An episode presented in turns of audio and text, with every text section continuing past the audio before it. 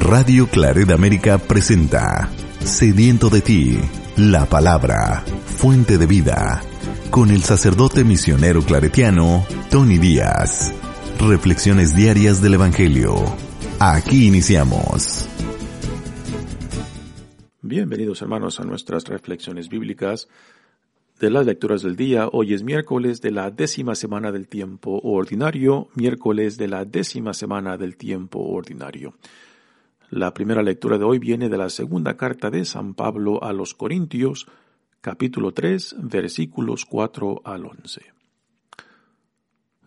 Hermanos, Cristo es quien me da esta seguridad ante Dios. No es que yo quiera atribuirme algo como propio, sino que mi capacidad viene de Dios, el cual me ha hecho servidor competente de una nueva alianza, basada no en la letra, sino en el espíritu.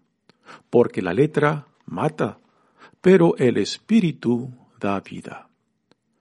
Ahora bien, si aquel régimen de muerte, el de la ley grabada en tablas de piedra, se promulgó tan gloriosamente, que los israelitas no podían fijar la vista en el rostro de Moisés por su resplandor, aunque pasajero.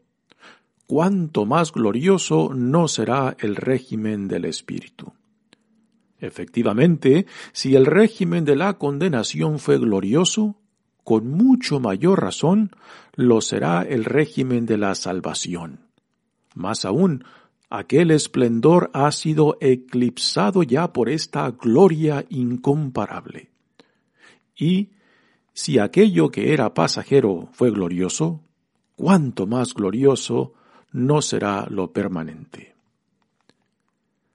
Palabra de Dios. El salmo responsorial es el salmo 98 y el responsorio es, Santo es el Señor nuestro Dios Santo es el Señor nuestro Dios. Alaben al Señor, a nuestro Dios, y póstrense a sus pies, pues el Señor es santo. Moisés y Aarón entre sus sacerdotes, y Samuel entre aquellos que lo honraban, clamaron al Señor, y él los oyó. Desde la columna de nubes les hablaba, y ellos oyeron sus preceptos, y la ley que les dio. Señor Dios nuestro, tú los escuchaste. Dios de perdón fuiste para ellos, aunque siempre castigabas sus faltas. Alaben al Señor, a nuestro Dios, y póstrense a sus pies, pues el Señor es santo. Santo es el Señor nuestro Dios.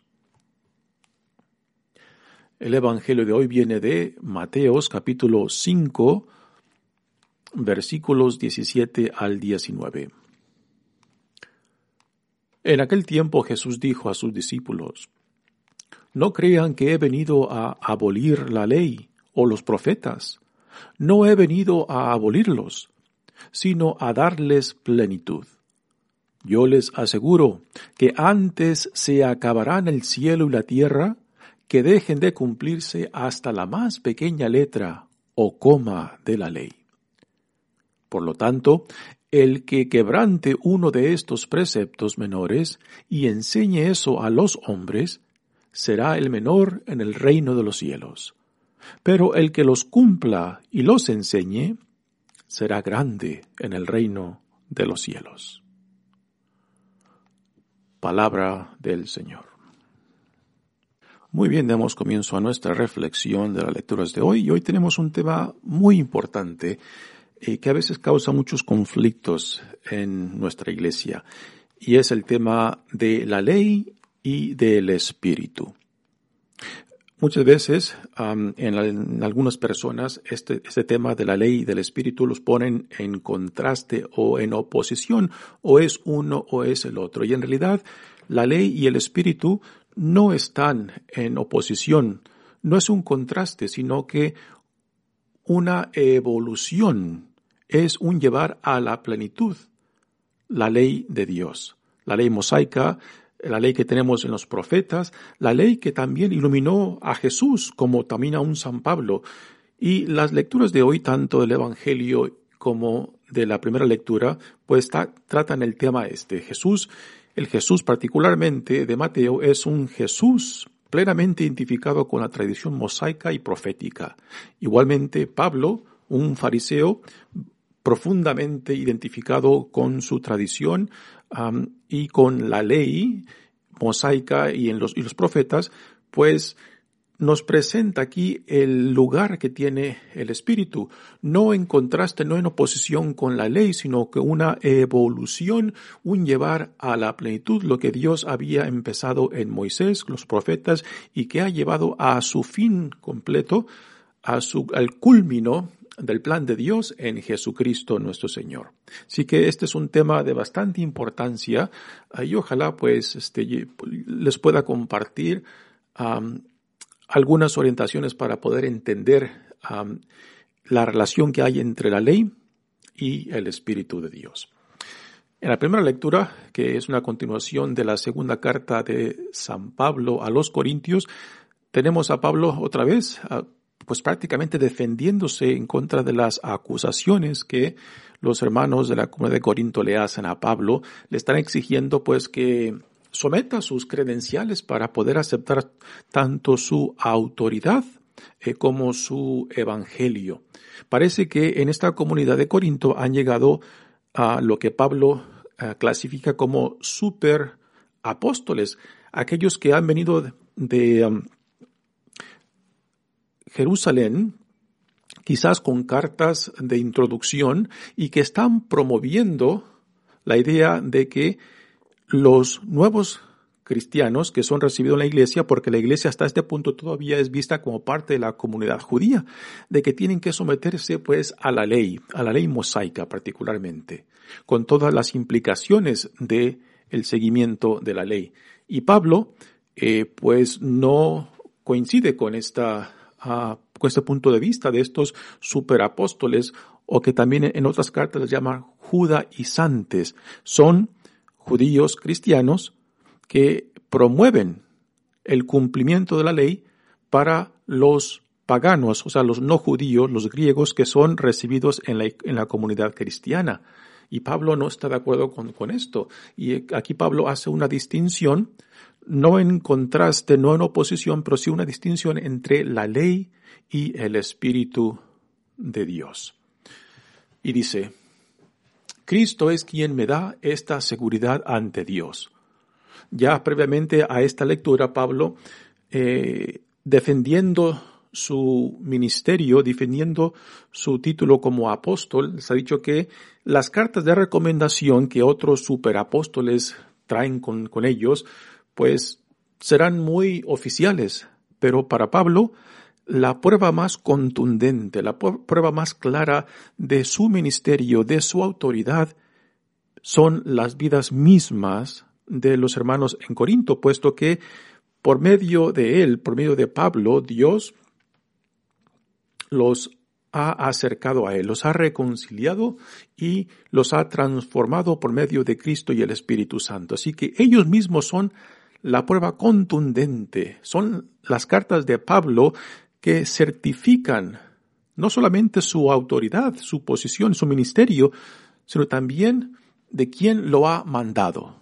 Dios mismo por medio de Jesucristo. Así que, previo a esta lectura de hoy, es lo que Pablo les dice, ustedes son mis cartas de certificación.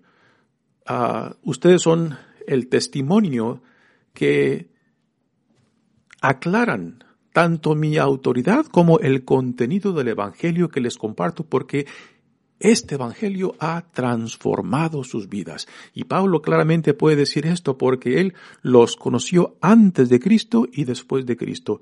Y aunque no son perfectos todavía, aunque aún tienen muchos problemas, dificultades y divisiones, pues no pueden negar que el Evangelio que Pablo les ha predicado ha transformado sus vidas.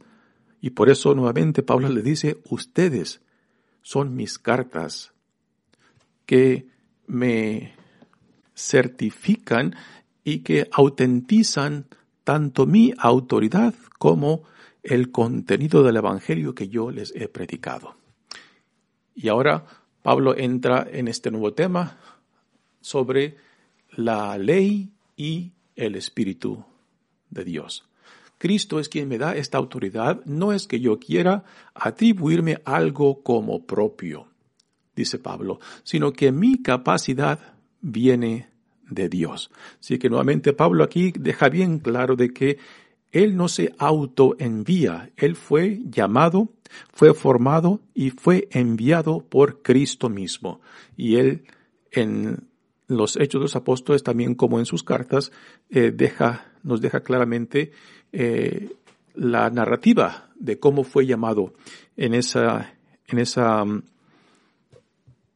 jornada a Damasco donde Jesús resucitado vino a su encuentro.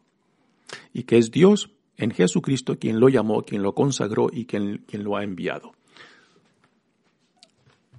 Por eso Pablo con mucha confianza puede decir, el cual Dios, Dios me ha hecho servidor competente de una nueva alianza. ¿A qué nueva alianza se refiere aquí Pablo? Se refiere a la nueva alianza que encontramos en el profeta Jeremías capítulo 31 versículo 31 al 33 donde dice, He aquí que días vienen, oráculo de Yahvé, en que yo pactaré con la casa de Israel y con la casa de Judá, son los dos reinados del norte y del sur, una nueva alianza. No como la alianza que pacté con sus padres cuando les tomé de la mano para sacarles de Egipto. Aquí tenemos uh, la narración de, del Éxodo, guiados por Moisés, y como Dios, por medio de Moisés, pues hace esta alianza con su pueblo y les da la ley como guía de esta alianza. Que ellos rompieron mi alianza y yo hice estragos en ellos, oráculo de Yahvé. Y ahora viene lo más importante de esta referencia la cual Pablo menciona cuando habla de la nueva alianza. Sino que esta será la alianza que yo pacté, que yo pacté con la casa de Israel después de aquellos días, oráculo de Yahvé Pondré mi ley. Aquí está el punto importante. Pondré mi ley en su interior y sobre sus corazones los escribiré. Y yo seré su Dios y ellos serán mi pueblo. Así que este es el nuevo pacto, la nueva alianza a la cual Pablo está haciendo referencia aquí en esta lectura, cuando dice, el cual me ha hecho servidor competente de una nueva alianza, basada no en la letra, sino en el espíritu, porque la letra mata, pero el espíritu da vida. ¿A qué se refiere esto que la letra mata? La letra, la ley mosaica, eh, pues nos juzga, nos condena, y por más perfectos que seamos en cumplir la ley, pues a última no es la ley, no es el cumplimiento de la ley lo que nos salva. A última lo que nos salva es la pura gracia de Dios. Y esto será un argumento que Pablo trabajará constantemente en sus cartas, ¿no? De que no es el cumplimiento de la ley, particularmente el cumplimiento solamente externo de la ley que se vivía en los tiempos de Jesús como también de Pablo, ¿no? Donde el judío perfecto, el fariseo, pues pensaba de que el cumplir la ley externamente era suficiente. Y este es un tema que Jesús contradice constantemente los evangelios, que no es simplemente el cumplir la ley externamente, tiene que también transformar el espíritu y el corazón de la persona. Y es algo, es, este es uno de los temas que en los cuales Jesús constantemente está chocando con los fariseos, quienes cumplían más perfectamente la ley, pero que a los ojos de Jesús aún esto era insuficiente. Y este es el mismo tema que Pablo habla aquí. Y Pablo tiene mucha razón en hablar del tema este, porque él, es un fariseo, y fariseo de hueso colorado, de los mejores, formado, educado por uno de los mejores rabinos de su tiempo. Y Pablo mismo, que persiguió a la iglesia, pues él tiene mucho motivo y causa para armar este argumento de que la ley misma, pues, aunque lo favorecía, pues la ley misma lo condenaba y lo cegaba porque no estaba dispuesto a admitir y recibir e identificarse con lo que Dios estaba llevando a cabo en Jesucristo hasta que tuvo ese encuentro con el resucitado, que le transformó la vida de, y lo pasó de ser un perseguidor a ser perseguido él mismo por la causa de Cristo, por la causa del Evangelio, ¿no? Así que Pablo mismo es un, es un testimonio viviente del poder del Espíritu Santo, a que en él mismo un fariseo profundamente identificado con la tradición mosaica y, ah, y, de los profetas, pues que no fue, no era suficiente. La ley simplemente lo acusaba, la ley simplemente lo condenaba, pero no lo podía salvar. Y no es hasta que Dios en Jesucristo manda este espíritu que transciende la ley, lleva a la ley a su plenitud y nos libra de esa esclavitud de la ley. Y nuevamente aquí el énfasis que se tiene que hacer, tanto Pablo ni Jesús están poniendo la ley en oposición una con otra. Jesús mismo nos dirá en el Evangelio de hoy, Él no, no ha venido a, a anular la ley, sino a llevarla a su plenitud. Por lo tanto, la ley aún sigue vigente, pero guiada e interpretada por el Espíritu. Y esto es la gran diferencia en lo que tanto Jesús como Pablo nos dirán en estas lecturas de hoy. Dice Pablo nuevamente, ahora bien, si aquel régimen de muerte de la ley, grabada en tablas de piedra, se promulgó tan gloriosamente que los israelitas no podían fijar la vista en el rostro de Moisés. Aquí hasta hace referencia en la experiencia de Moisés cuando sube al monte del Sinaí y tiene este encuentro con Dios. Y Dios, al darle la ley a Moisés, grabadas en tablas de piedra, pues baja, baja del monte para dar la ley eh, que pacta esta alianza Dios con su pueblo, donde Dios le dice, yo seré tu Dios y tú serás mi pueblo.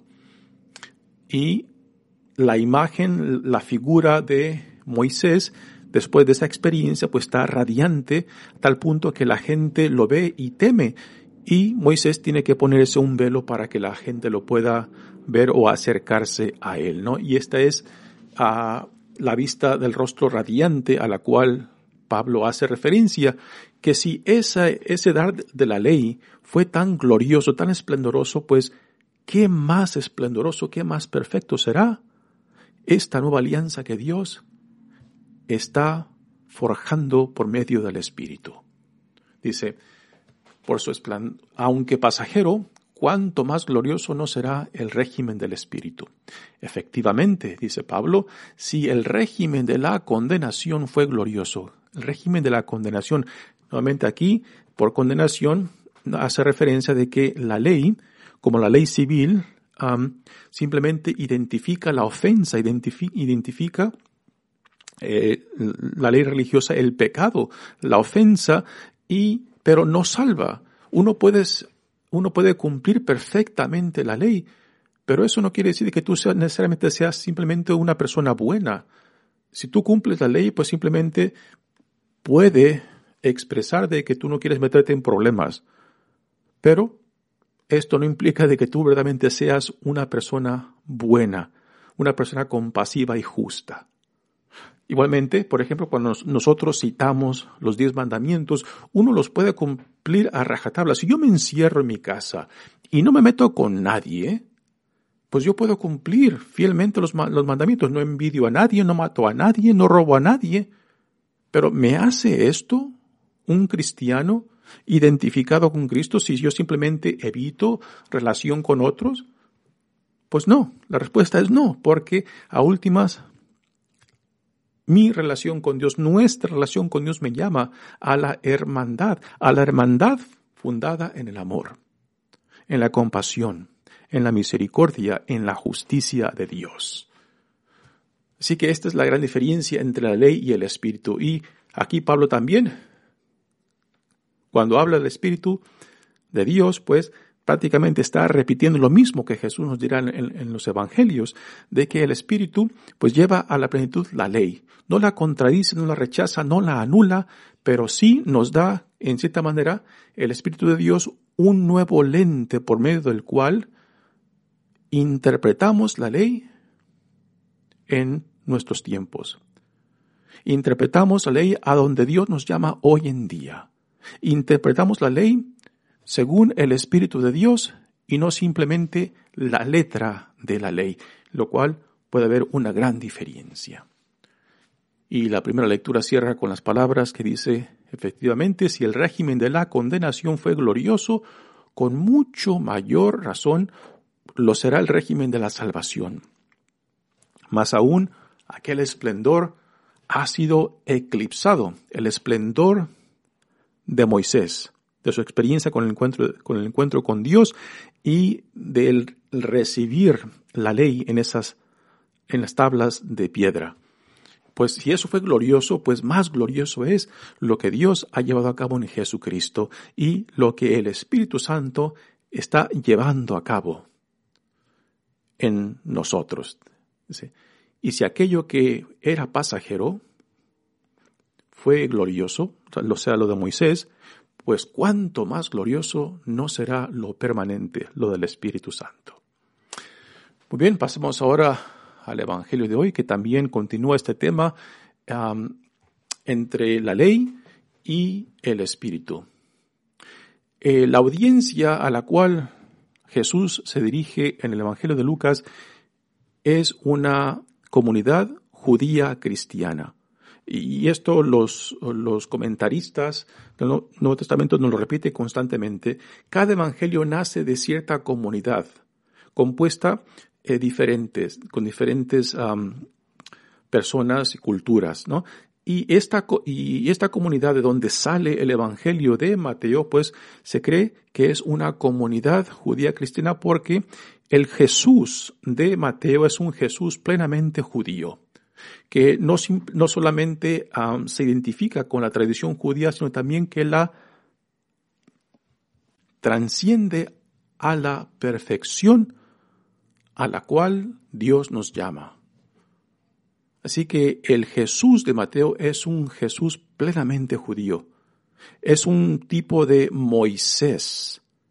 Pero no porque Mateo lo identifica claramente con Moisés, lo reduce a Moisés, simplemente un, un Moisés punto dos, no. Jesús, plenamente identificado con la ley mosaica y con los profetas, la lleva a su plenitud, la lleva a su culmino, a la perfección para la cual Dios nos ha llamado en Jesucristo. Dice, en aquel tiempo Jesús dijo a sus discípulos, no crean que he venido a abolir la ley o los profetas. No, he venido a abolirlos, sino a darles plenitud. En la historia de la Iglesia siempre hemos tenido esta tensión entre los tradicionalistas y los progresistas. Y a veces esta tensión entre estos dos polos ah, opuestos de la iglesia pues nos ha llevado a momentos muy difíciles. Pero estos polos son necesarios dentro de la iglesia, tanto la tradición viva como el, el cambiar, el responder a las nuevas situaciones en las cuales nos encontramos en el mundo y cómo, y cómo permitimos que Dios pues nos lleve a nuevos cambios, a nuevas transformaciones aún de la iglesia misma para responder a estas nuevas situaciones en la cual, en la cual la iglesia está viviendo, ¿no? Y esta tensión entre lo tradicional y lo progresista de la iglesia, porque siempre hemos tenido estos, ah, estos dos ah, elementos dentro de la iglesia.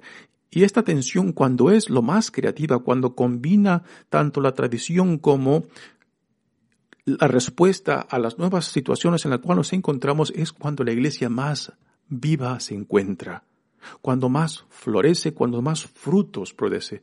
Cuando uno de estos polos, tanto el tradicionalismo, el progresismo, eh, tiende a um, imponerse sobre el otro, es cuando la iglesia pierde su camino.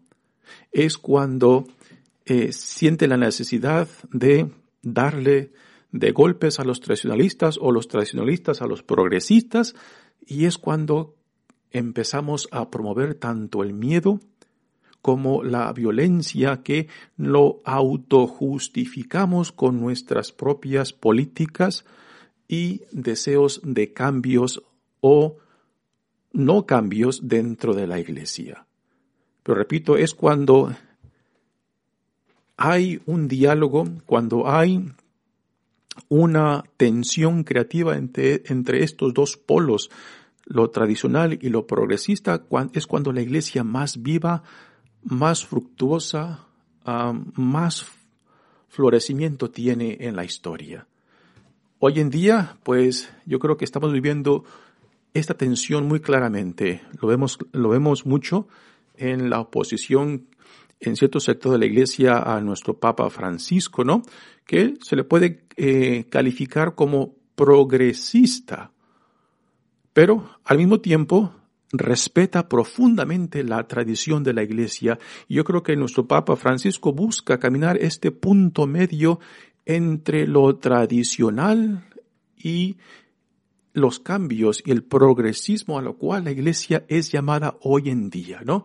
Y por buscar de caminar este punto medio entre lo tradicional y, lo progresista, pues a este, nuestro pobre padre Francisco, Papa Francisco, pues le dan por los dos lados, le dan los tradicionalistas y le dan también los progresistas extremos de que los cambios tienen que ser rápidos y ya.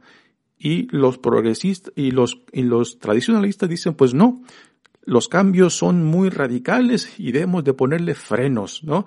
Y aún muchos de los tradicionalistas pues quieren aún impedir los cambios que el segundo concilio vaticano promovió y que hasta ahora se han quedado en gran parte estancados. Pues esto es parte de esta tensión, tensión entre la ley y, y el espíritu. Y el Jesús de Mateo no, no, busca ponerlos en oposición o en contraste, sino en evolución creativa de que lo que Dios empezó desde Moisés, los profetas, ahora en Jesucristo está siendo llevado a su plenitud. Y esta tensión creativa entre lo tradicional y lo progresista yo creo que es algo que tenemos que conocer ah, y trabajarlo ah, seriamente. Porque cuando perdemos o permitimos que uno de estos polos se imponga sobre el otro, es cuando se promueve el miedo y la violencia dentro de la iglesia y no se puede permitir esto. Yo creo que es lo que nuestro Papa Francisco es lo que eh, trata de hacer, ¿no? Y por tanto, por luchar, ser un fiel servidor de Dios, pues le dan de los dos lados. Pero eh, es impresionante cómo él, con esa alegría, con ese gozo aún y con esa responsabilidad que lleva encima, pues aún sigue dando, dando un testimonio impresionante de su llamado como líder de la iglesia, donde busca eh, en este equilibrio creativo llevar consigo mismo la tradición y el progreso de la iglesia según los tiempos que estamos viviendo. Dice, no crean que he venido a abolir la ley y los profetas. No he venido a abolirlos, sino a darles plenitud. Yo les aseguro que antes se acabarán el cielo y la tierra que dejen de cumplirse hasta lo más pequeña la letra o coma de la ley. Estas palabras de Jesús en el Evangelio de Mateo buscan consolar a los judíos cristianos que aún están muy identificados con la ley mosaica y los profetas, y les quiere decir de que no estamos anulando o rechazando ni a Moisés ni a los profetas, sino que Cristo lo está llevando a su plenitud, al culmino del plan de salvación de Dios. Por lo tanto, el que quebrante uno de estos preceptos menores y enseñe eso a los hombres será el menor en el reino de los cielos. Pero el que los cumpla y los enseñe será grande en el reino de los cielos. Así que nuevamente el Jesús del Evangelio de Mateo es un Jesús plenamente identificado tanto con Moisés como los profetas. Y con la interpretación que Jesús nos da, tanto de la tradición de los profetas, es el Espíritu, el Espíritu que por el cual Jesús interpreta tanto a Moisés como los profetas. Y, y es como él lleva a la plenitud esta tradición. Y este es el modelo nuestro a seguir, donde tenemos que mantener en este equilibrio, en esta tensión creativa, tanto la ley y el espíritu, pero que a últimas es el espíritu lo que nos ayuda a interpretar tanto la tradición y la ley para responder a los nuevos retos del mundo en que vivimos. La iglesia es llamada constantemente a responder a nuevas situaciones y esto implica cambio. La vida significa cambio. Esto nos lo recordó el cardenal Newman en el siglo antepasado, que vivir significa cambiar y, ser perfecto, pues significa alguien y una institución que ha cambiado mucho. Y por cambio no simplemente es cambio sin orientación, es cambio según el llamado de Dios en el Espíritu Santo a responder a las nuevas, a los nuevos retos que la vida, que el mundo nos ofrece. Pues nuevamente eh, temas ah, muy impresionantes que hay mucho de qué hablar. espero que con estas palabras pues haya ayudado a iluminar algo en este tema de tanta importancia para nosotros en la iglesia, particularmente hoy en día. Mi nombre es Padre Tony Díaz, misionero claretiano, que Dios los bendiga. Radio Claret América presentó Sediento de ti, la palabra. Fuente de vida, sus comentarios son importantes. Contáctenos en radioclaredamerica.gmail.com